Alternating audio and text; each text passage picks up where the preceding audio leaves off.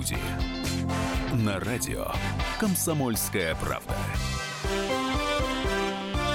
Здравствуйте, люди. На линии Эдвард Чесноков. Прямой эфир начинается. Обсуждать содержимое чужих кошельков или чужое имущество – это всегда не очень корректно. Это я так мягко говорю для интеллигентного человека. Но, тем не менее, именно этим мы займемся. Потому что речь ни много ни мало идет о месте легенде. О месте, у которого точно есть свой гений, гений места. Ибо в этом месте гениев жило немало. Я говорю о, об известном о безвестном писательском поселке Переделкино, что под Москвой, который Росимущество пытается отнять у населяющих его литераторов. По крайней мере, такая новость проходила по инфолентам некоторое время назад. Но вместе с вами, дорогие друзья, мы сегодня должны решить, а должно ли государство давать писателям дачи, что делать с Переделкино и самое главное, к чему все это приведет, этот конфликт вокруг права права собственности на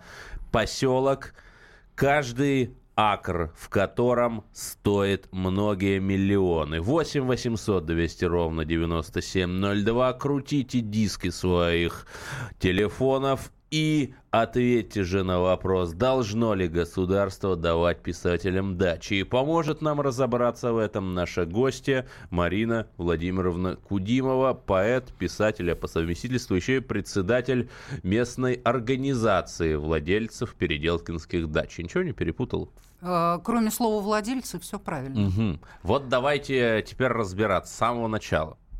Да, давайте. Если разбираться с самого начала, э, то э, никаких владельцев, а, кроме государства, у писательских дач, у городка писателей Переделкина никогда не было. А судьи кто? В смысле, а владельцы ж кто? Государство. Угу. Советский Союз и его правопреемник Российская Федерация. Угу. То есть вместе с долгами Советского Союза РФ досталась еще и писательская дачка. Очень э, много э, дачек, если перевести это на размеры имущества, которым управляла, а не владела Союз писателей СССР и Литфонд СССР. А я вот вспоминаю такой анекдот, что некий владелец этой писательской дачи, значит, э, вешает табличку, здесь живет злая собака, да, а дело, значит, э, проходит э, в 1937 году, и ему кто-то еще и пишет, здесь живет злая и беспринципная да, собака. Я, это известный анекдот, угу. я даже знаю, кто его фигуранты, причем угу. э, оба фигуранта, и угу. э, насельника этой дачи, и того, кто написал подписал слово беспринципное. Марина Владимировна, давайте сначала, откуда mm? есть пошло Переделкино? Кто а, его придумал? Вот, э, знаете, э, история, э, как всякая история, она очень простая, ее можно пересказать в нескольких словах. В 1932 году то есть за три года до создания Союза писателей. Он же в 44-м создан. Он создан в 34-м, можно О, считать. В 34-м, в 35-м, в 35 он оформлен да. юридически. Угу, угу. В 34-м съезд только прошел. А, так вот, за несколько лет до создания Союза писателей, общего, единого, да, а, товарищ Сталин и товарищ Каганович а, решили а, создать такой писательский колхоз, писательский поселок. Выбрали это место недалеко от Москвы, в прекрасной тогда а, еще не а, вырубленной и не застроенной коттеджами а, местности, а, и, значит, начали, а, собственно говоря, готовить документацию под это строительство. И? А, никогда, повторяю, никакой союз писателей, даже тогда, когда он был создан, не был владельцем, то есть собственником. Ну, подумайте сами, Эдвард, какая могла быть собственность в советском государстве? Не было ее, общественная была собственность. Значит, писатели получили в бессрочное пользование эту землю и на ней началось строительство знаменитого писательского поселка. Там э, сразу началась мистика, потому что первые восемь дач первой застройки э, немедленно сгорели э, от грозы. Ударила молния, и, значит, пшик... Вот, Поэзия это энергия колоссальной силы. Еще не то слово, но я бы на месте э, застройщиков задумалась и перенесла бы куда-нибудь городок. Но случилось все так, как случилось. Э, дачи эти были построены. Сначала одна очередь, потом другая очередь. Э, э, писатели, э, надо сказать, что получали эти дачи, а у Союза писателей, который недаром называлось Министерством литературы, а, потому что в его распоряжении, подчеркиваю, не в собственности, управлении, в, управлении. распоряжении, у, у него была колоссальная недвижимость. Колоссальная. А, это не считая все интеллектуальные собственности, то есть журналов, дома газет отдыха в Крыму. и так далее. Да, да, да, дома отдыха, дома творчества и прочее, и прочее. И, собственно говоря, Переделкина в этом хозяйстве на самом деле был крошечный сегментик, участочек. Да? Там создали э, контору, дирекцию по эксплуатации этого и, имущества – и начали заселять Вот прежде писателей. чем мы перейдем к нынешнему состоянию вопроса, а в советское время писатели по какому праву получали там имущество? Писатели получали э, это имущество по очереди, Эдвард. Угу. Существовала комиссия, э, она описана Михаилом Афанасьевичем Булгаковым в его великом романе «Мастер Маргарита», где этот поселок э, смешно называется Перелыгиным. А, существовала социальная бытовая комиссия, которая в том числе рассматривала вопросы очередности получения дач. Но э, первое, естественно, э, всегда есть те, кто равнее других, а, это были э, писатели по степени известности литературной. Я ну, считаю, вот Александр что это, Фадеев. Я считаю, что это абсолютно справедливо. Угу. Да, это Александр Фадеев, это Леонид Леонов, это Константин Федин. Э, значит, и другие. При этом там были писатели самых разных направлений и самых разных, скажем так, идеологических акцентов и ориентаций. Угу. Вот, потому а что... А они на всю жизнь получали эту дачу? Да, дача это давалась пожизненно, без права наследования, потому что она не была собственной.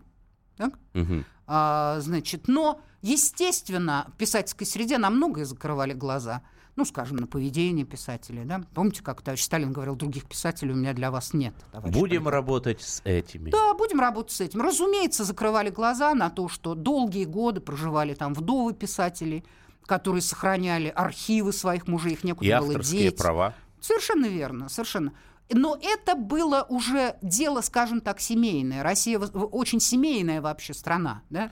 Вот э, так, ну как, ну свои тетеньки, как же жалко. Да, у нас э, в гостях Марина Кудимова. Мы обсуждаем проблему переделкинских дач, которые государство хочет изъять у писателей. 8 800 200 ровно 9702. Звоните и скажите же нам после перерыва, должно ли государство давать писателям дачи. А мы с Мариной Владимировной вам расскажем, что же происходит вокруг этого поселка сейчас. Оставайтесь с нами.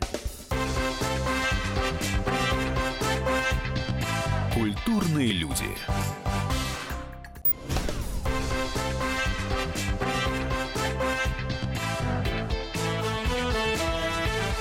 Культурные люди. На радио «Комсомольская правда». Прямой эфир продолжается на линии Эдвард Чесноков и вместе с поэтом-публицистом Мариной Кудимовой, жительницей, кстати, поселка Переделкино, мы продолжаем выяснять, а кому же принадлежат дачи и другое имущество на этой богоспасаемой территории и право ли государства, что сначала это дало все писателям, а потом собирается изъять. 8 800 200 ровно 9702. Звоните и высказывайте свое мнение. Должно ли государство давать писателям дачи? И пишите в наш WhatsApp. Будьте как писатели. 8 967 200 ровно 9702. И у нас уже есть первый звонок. Роман, откуда вы? Э, я москвич. Вот. И по поводу вашего вопроса, ну, здесь э, ответ такой неоднозначный, смотря какое государство, смотря, какой, э, смотря какие писатели, угу. смотря э, какие цели ставит перед собой государство, соответственно, таких писателей оно и вытягивает. Но вы все-таки однозначность внесите, уважаемый Роман. Наше государство нашим писателям чего-то должно? А, ну, начнем с того, что наше государство вообще никому, насколько я понимаю, ничего не должно. Вот. Э, и писатели, э, те, которые, скажем так, на плаву, да им не то что дачу, да, вот, я бы ему велосипед не выдавал, если угу. честно. Ну, за исключением Прилепина, может Ну, хотя быть, бы трехколесный при, велосипед. А, а, Прилепина, Лимонова, ну, еще там парочку, угу. наверное. Вот, а все остальное это голубая муть. Угу. Да. Благодарю, Роман, ваше мнение понятно. Я все-таки не стал бы говорить в столь жестких выражениях. Вот, Марина Владимировна, вы в предыдущий блок рассказали историю, откуда есть пошла земля Переделкинская с ее штакетниками и черепичными крышами. Но я не совсем понимаю, если писатели эм, не владели этим имуществом, а просто пользовались им пожизненно, то на каких правовых основаниях в Переделкино созданный музей Чайков Чуковского, Куджава и Пастернака. Музеи Чуковского и Пастернака э, были и остаются, кстати, сегодня они полностью отвоеваны, им уже не грозит попасть в частные руки, они всегда были филиалами Государственного литературного музея. Угу. Подчеркиваю, государственного. Вот, э, и таковыми они, собственно говоря, остаются. А музей Куджавы не столь э, давний, э, как известно, да, он открылся не, не, не очень давно. А и Куджава за, в 97 году. Да, и за его государственный статус тоже шла довольно э, серьезная борьба по очень простой причине, потому что государственный статус – это фонд заработной платы, э, это возможность э, э, правильного хранения и экспонирования – Э, в музее. И самое главное, это возможность содержать штат. Люди, экскурсоводы, люди, которые там работают. Вот, поэтому это тоже государственное. Хорошо, с музеями понятно, а вот само Переделкино, оно велико, сколько там домов? Э, ну, оно, это довольно разбросанный, разрозненный поселок, но всего там на сегодняшний день проживает чуть более 90 человек. И домов, соответственно, сколько? А, домов, э, значит, ну, я думаю, что больше 70. И сколько из этих 90 человек писатели? А, вот это интересный да. вопрос. Но для этого опять все-таки придется вернуться немного назад. А, Ох, значит, ретардация у вас начинается. А что же поделать? А что поделать? Иначе людям просто непонятно, Нет, что это, произошло. Это, это такой прием, когда так? мы говорим, вот скажем, значит, чуть позже, а, и вы нас слушаете, смотрите, слушаете. А, значит, Российская Федерация э, совершила все необходимые процедуры правовые и стала правоприемницей Советского Союза. Соответственно. Долги и... все приняла, и ядерное да, оружие. Да, и ядерное, ядерное оружие, оружие но и не только, но не только долги, угу. а весь а, значит, комплекс Активы. Э, активов э, Советского Союза э, достался Российской Федерации по праву, повторяю, да? А при распаде Союза писателей СССР ничего подобного не произошло. Угу. А что Для произошло? того, чтобы э, произошло, произошел распад, если Советский Союз распался на э, целый ряд независимых государств, то Союз писателей распался на целый ряд независимых друг от друга союзов, маленьких союзников и писателей. столь же враждебно относящихся к друг другу, как некоторые лоскути постсоветского пространства. Совершенно верно, совершенно угу. верно. Войны, э, так сказать, идут до сих пор и не ну, замирают. кому достался Черноморский флот, понятно, а переделки на кому досталось? Они, а, а, это называется «так не доставайся же ты никому». Угу. Значит, по э, факту, на который опять-таки доброе наше государство в неразберихе 90-х закрыло глаза, э, Переделкина попала под контроль организации, которая возникла на обломках мощнейшего э, хозяйственного объединения литературного фонда СССР, так называемый Международный Литфонд. Он возник в 1992 году и стал контролировать Переделкина. Так? Как он стал Не являясь правоприемником. Очень просто. Э, очень просто. Э, люди, которые там жили, подписали э, некие договоры, не имеющие, разумеется, никакой юридической силы, с новой организацией, Международным Литфондом людям, живущим где бы то ни было, э, на самом деле все равно, кто ими управляет, лишь бы хорошо управляли. Как называется эта организация? Все, лишь бы мусор вывозили. все совершенно спокойно восприняли. Ну, международный, так международный. Главное, осталось название Литфонд. Угу. На это все, так сказать, и купились. Никто не, э, особенно не разбирался. Писатели, э, надо сказать, да, они очень хорошо разбираются только в собственных рукописях и в гонорарных ведомостях. Ну, в чужих а, рукописях еще тоже в хорошо чужих гораздо хуже. А, вот. И все дело так и пошло, как по накатанной. Хорошо, Никого это не смущало. А, немножко отмотаем назад. Марина Владимировна, а вы как получили вашу Очень дачу? просто. Как? Очень просто. А, значит, на той самой учредительной конференции Международного Литфонда а, при а, скоплении всех тогда еще всех бывших членов Литфонда СССР и Союза писателей СССР организаций, да, то есть все СНГ, все пространство, значит, а, нашли нескольких людей, а, тогда еще достаточно молодых, а, у которых по разным причинам не было жилья. И у меня его не было на тот момент. И вот прямо на этой конференции торжественно значит, объявили о том, что нам предоставляются эти дачи. По какому а, праву? Дачи а, представляются по, праву, по, по тому праву, что а, литературный фонд, который был создан еще в XIX веке при участии Федора Михайловича Достоевского, Николая Алексеевича Некрасова и других известнейших Для писателей. Для существования бедными нуждающимся литераторам. А, да, совершенно верно. Совершенно верно. Угу. То есть это организация из, э, изначально социальной направленности. И по отношению ко мне, скажем, и еще к нескольким моим коллегам, действительно просто была, ну, это было справедливое, так сказать, день. Хорошо, э, я бы, я бы даже сказал, долг исполнил Понятно. свой литературный фонд последний раз. И что происходило в 90-е в Переделкино? В 90-х э, в Переделкино начался распад и раздрай, потому что э, все законы Советского Союза рухнули, а новых никаких принято не было. А, должна вам сказать, что до сих пор профессия литератор не отмечена в классификаторе профессии. Даже профессии такой не существует. Но у меня а написано а в дипломе статуса... литературный работник. Ах, литературный работник? Ну, хорошо. А, значит, я вас с этим поздравляю. В дипломе, но не в классификаторе профессии. Да. А, значит, на сегодняшний день такой профессии не существует. Что было делать государству, которое, поломав голову, приткнуло творческие союзы, под эгиду закона об общественных объединениях. Да, забавно. У России Знаете? лучшая в мире переводческая школа, да. а теории перевода нет. И, и профессии переводчик тоже нет. То да. есть есть э, технический переводчик, есть Хотя в литературном институте этой профессии А учат, литературного переводчика тоже нет, нет угу. в этом классификаторе. Так вот, а, закон об общественных объединениях сам по себе замечательный. Но, как вы понимаете, туда входят кружок «Умелые руки», да? угу. а, кружок вышивания болгарским крестом, кружок любителей шампиньонов, любителей художественного свиста и так далее, и так далее. Сотни тысяч общественных объединений, куда вошли автоматически и творческие союзы. Владимир у нас на линии. Ваше мнение, должно ли государство давать писателям дачи? А, добрый вечер.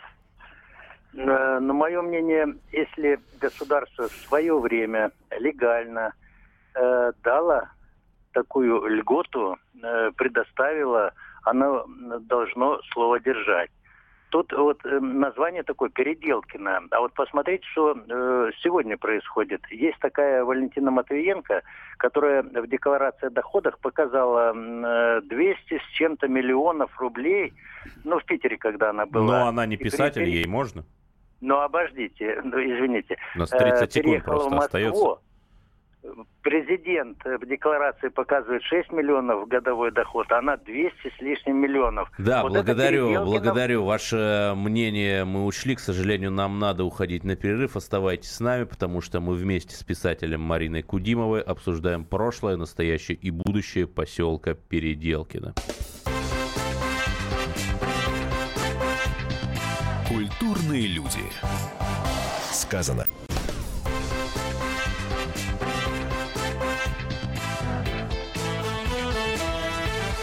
Культурные люди. На радио Комсомольская правда. Прямой эфир продолжается. Я, Эдвард Чесноков, беседую с поэтом и писателем Мариной Кудимовой, которая по совместительству является пользователем Переделкинской дачи. Почему пользователем, а не владельцем? Мы с вами объяснили все предыдущие блоки нашей программы. И вот Михаил задает через WhatsApp вопрос. Если я написал книгу, мне сейчас дадут дачу? А, боюсь, что нет. Боюсь, что нет. Э, самое главное, что э, э, при полном развале всех писательских структур да, не существует комиссии, которая эту, соблюдала вот эту хотя бы условную очередь. Да? А все люди, которые получили дачи за последние 10-15 лет, конечно, ни в какой очереди не стояли. Они их получали по принципу административной приближенности к нынешним литературным начальникам. Генералам. Ну, я бы не назвала их генералами, угу. они не выше по званию. Не, да, не выше по званию, угу. чем унтер-офицеры, угу. но очень ловкие и оборотистые унтер-офицеры. Угу. А, они появились на этих развалинах в 92 году и стали от Переделкина, если уж мы говорим о Переделкино, по кусочку отщипывать. Тогда боялись, как ни странно, в эти беспредельные 90-е, а, боялись глобальных да, продаж по кусочку. по ломтику. А куда продавали? Что делали? А очень просто, э, очень просто. Э, вот находится некая бизнес-структура, ну, компания какая-то, очень средненькая такая, да, которой нужны производственные площади. Люди, которые никогда не были в Переделкине в прежние годы, и бывает только сейчас, они плохо себе представляют, насколько это было развернутое хозяйство, да? Это был огромный хоздвор с гаражом, с автохозяйством. Это были мастерские, в которых делали э, все, там, мебель для писателей, э, все для ремонта э, писательских дач. Это все было на полном обслуживании. То есть там, конечно, это был остров коммунизма, несомненно, при копеечной арендной плате. Да? Вот эти территории, они отошли первыми. И этим еще раз кто занимался? Общероссийское литературное этим, сообщество? Этим занимался Международный литературный угу. фонд, угу. не имея на это, разумеется, никаких прав. А, самое интересное, что для того, чтобы доказать отсутствие правоприемства, понадобилось ни много ни мало, а почти, э, значит, с 92 года по 2011. Э, это было доказано абсолютно случайно. Это совершенно анекдотический случай. Да вы что? А, да. А, значит, некие, опять-таки, активные женщины, вдовы писателей – которые живут в районе метро «Аэропорт», где писательские кооперативы были традиционно, захотели в, на территории бывшего склада издательства «Советский писатель», ну, где склад? В подвале, да, они решили там музыкальную школу организовать, потому что у всех у них было вот так, получилось музыкальное образование, да, и, э, значит, на этот подвал никто не претендовал. Издательство давным-давно развалилось и разграблено, как и э, большая часть имущества Союза писателей СССР. И вдруг тут уперлись, значит, и началась судебная тяжба э, за этот подвал. И эти женщины умудрились создать прецедент – собственно, из-за которого все дальше и двинулось. Угу. Ну вот о том, что произошло дальше, мы поговорим чуть позже, а пока давайте выслушаем и другую сторону. У нас сейчас на линии Юрий Конопляников, заместитель руководителя Общероссийского литературного сообщества «Прозаики киноактер». Вот, Юрий Викторович, что сейчас с вашей-то точки зрения происходит вокруг поселка писателей Переделкина? А, с моей точки зрения а, происходит а, то, что и происходило, начиная с момента э, ликвидации э, Литфонда СССР. Это стремление все-таки лишить писателей их собственности. Вот что происходит. Но вот у нас просто сейчас на линии Марина Владимировна Кудимова, и она говорила, что никогда эти дома писателям не принадлежали. Они там жили, пользовались, но они не были собственниками. Значит, э, эти, это писательская собственность, это собственность писательских организаций, вот. А писатели, конечно, арендовали на льготных условиях, как и арендуют сейчас, э, платя за это мизерную плату. Все остальное покрывает все расходы на коммунальные услуги, на содержание э, всего хозяйства. Общероссийское общественная организация писателей, общероссийское литературное сообщество. Ну хорошо, вот сейчас вот государство история. хочет изъять использование вот этой организации, которую вы сказали, и других писательских организаций, Переделкинские дачи, и распоряжаться ими э, самостоятельно. Вот вы это поддерживаете да. решение? Это решение я не поддерживаю по понятным причинам, потому что в результате Переделкина которая является литературной мекой не только для писателей Москвы, но и других регионов а, э, России, и, а также и зарубежья, оно исчезнет. И вот почему. Вы, вас Эдвард, да, зовут? Да, Эдвард. Эдвард. Эдвард, э, вот смотрите, э, вообще земли здесь было 57 гектаров. А, вот в 90-е годы 13 гектаров изъяла администрация Ленинского района. И что вы думаете, там построили. Построили дворцы. Кому они принадлежат, я не знаю. Но вот реалии. Поэтому мы, э, это, конечно, замечательно, э, э, такая забота э, со стороны Росимущества о том имуществе, которое к ним никакого отношения не имеет, потому что все, что построено здесь, в Переделкино, построено на писательские деньги. Ни одного рубля со стороны государства а, здесь потрачено не было. Вот. Вот и вся ситуация.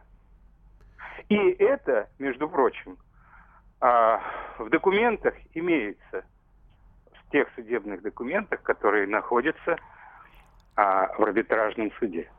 Да, вот Марина... Но почему-то да, вынесено да. решение в пользу Росимущества. Да, вот Марина Кудимова у нас на линии. Я вижу, что есть что возразить. Пожалуйста, Юрий Викторович, не переключайтесь. Вот давайте послушаем другое мнение. А Нет, э, ну, мне э, разумеется, зачем? в каждом А, споре есть две стороны. Э, Да? Э, Значит, если одна сторона настаивает на том, что я собственник, это, знаете, как вечный спор Вечный спор писателей. Я новатор. Нет, ты консерватор. Нет, я новатор. Нет, ты консерватор. Нет, ну вот человек И перечислил конкретные аргументы Да, только а, что. значит, давайте взглянем, Эдвард, просто трезво и спокойно на то, что писатели потеряли без государства. То есть за тот период, когда государство просто закрыло глаза на писательскую собственность, так называемую, да, а, собственно говоря, на свою собственность. Владеете, пользуйтесь. Собственность была колоссальная, огромная. На эти деньги, а, которые бы она приносила на доходы, можно было создать еще, а, я не знаю, э, вместе с Меккой еще медийную литературную создать. Однако ее не создали. Давайте посмотрим. Вот спокойно, просто, а, значит, без выяснения отношений, что писатели потеряли. Часть собственности писатели потеряли вследствие распада Советского Союза. Это дома творчества на Украине, в Прибалтике, значит, э, э, и так далее, в Абхазии и так далее. Но часть из них, например, Дом творчества имени Серафимовича в Московской области, э, легендарной Малеевки.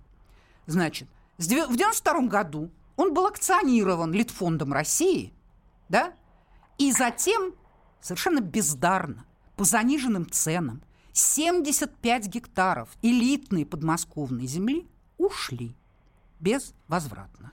Но тут у нас Так. уже начинаются такие бадания, Значит, может быть, Эдвард, ближе Нет, к переделке. позвольте. А, Давайте. минуточку. А минуточку. какая разница? Да, да, пусть Юрий Викторович, подождите, во-первых, подождите. Ну, подождите, А, пусть да, Юрий Викторович. Спор идет отнюдь не о переделке. я Спор идет обо всем имуществе Значит, да, ну, А Пусть он скажет. а, Ма- Марины э, Кудимовой э, мне понятны, это все эмоции, но а, 75 гектаров, о которых она говорит, вы мне вот скажите, вообще земля сегодня кому-то принадлежит? У нас остается Она находится минута. в? Да, Марина Владимировна. Чья земля, э, Юрий Викторович? Э, Земля вообще принадлежала когда-нибудь Литфонду?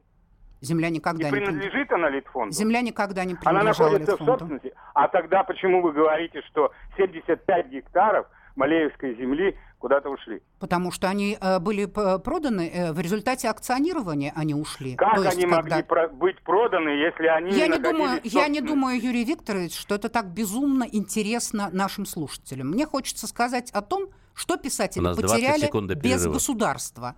А вот что они при- при- при- приобретут с государством, я точно так же не знаю, как и вы. Да, к сожалению, мы вынуждены уходить на новостной блок. С нами был Юрий Конопляников, заместитель руководителя общероссийского литературного сообщества, изложивший другую точку зрения. Оставайтесь с нами, продолжим говорить о переделкинских дачах после паузы. Культурные люди.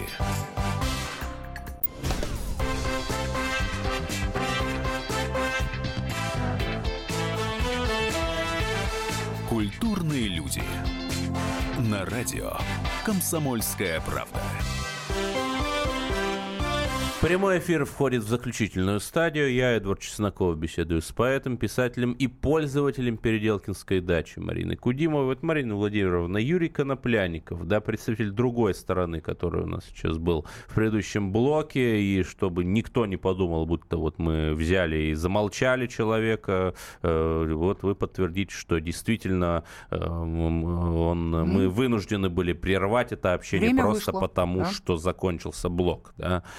И, но тем не менее Конопляников привел некоторые факты, что, дескать, вот те писательские организации, которым раньше принадлежал поселок, они там платили за коммуналку или что-то такое, вот он сказал. Почему они сейчас платят? Мгм. Ну, это нормально. А как же? Мы пользуемся водой, светом, газом. Конечно, мы платим за коммуналку. Все дело в том, что а, давайте, давайте, э, значит, э, не, не путать э, какие-то вещи, потому что после выступления Юрия Конопляникова у слушателей тоже может создаться какое-то странное Вот впечатление. давайте расставим Вдруг все точки над «ё». Росимущество с неба 40 тысяч курьеров на да, мотоциклах. и стала отнимать все. Это, конечно, все не так, А потому как? что Росимущество – это контролирующий орган государства, который всего-навсего, всего-навсего выполняет прямое поручение президента Российской Федерации, отозвавшегося на письмо писателей, которые буквально возопили о бедственном положении в уникальном, в том числе, писательском поселке.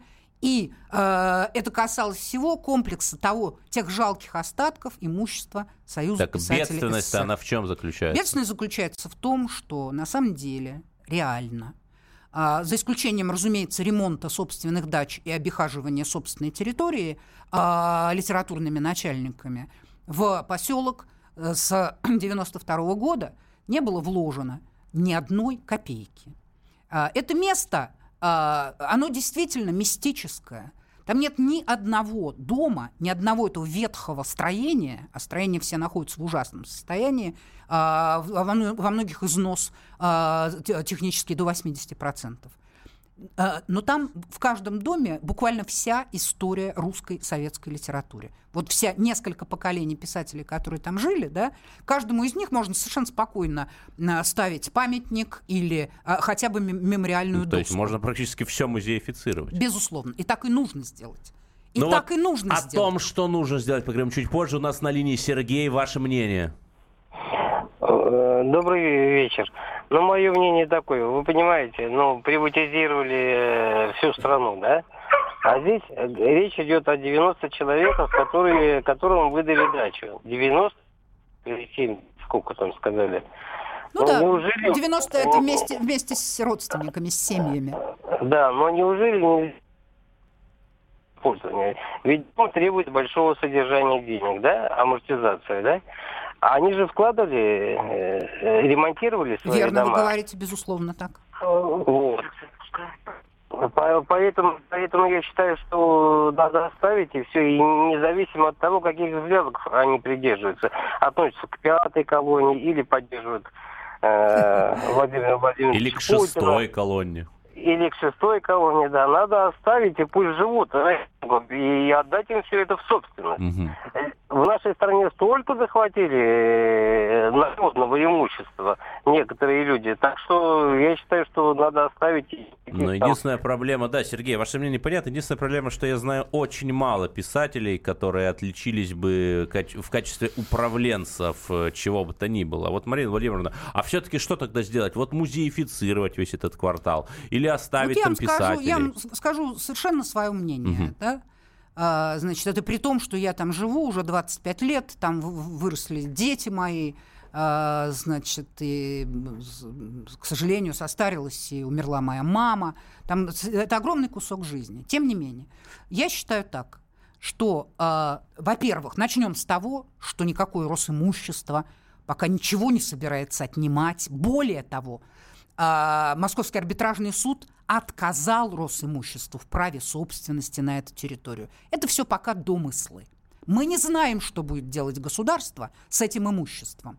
Но а, я свое видение скажу. Да, я считаю, что это должен быть мемориальный комплекс русской советской литературы федерального значения, точно такой же, как Михайловская, как Ясная Поляна, как Константинова, а, Есенинская. Там остались реликтовые А, ландшафты. значит, и так далее. Это все можно восстановить, все можно а, довести до аутентичного состояния, плюс к этому создать огромный научный центр, в котором люди могут работать с архивами, и культурный туризм в, в четыре музея на территории Переделкина огромный. Это многие тысячи людей. И на писательское кладбище, на могилы ездят, Безусловно, ездят поклониться. безусловно. Вот так я Там считаю. Для тех, а, кстати говоря, ваш а, слушатель очень а, разумно говорит.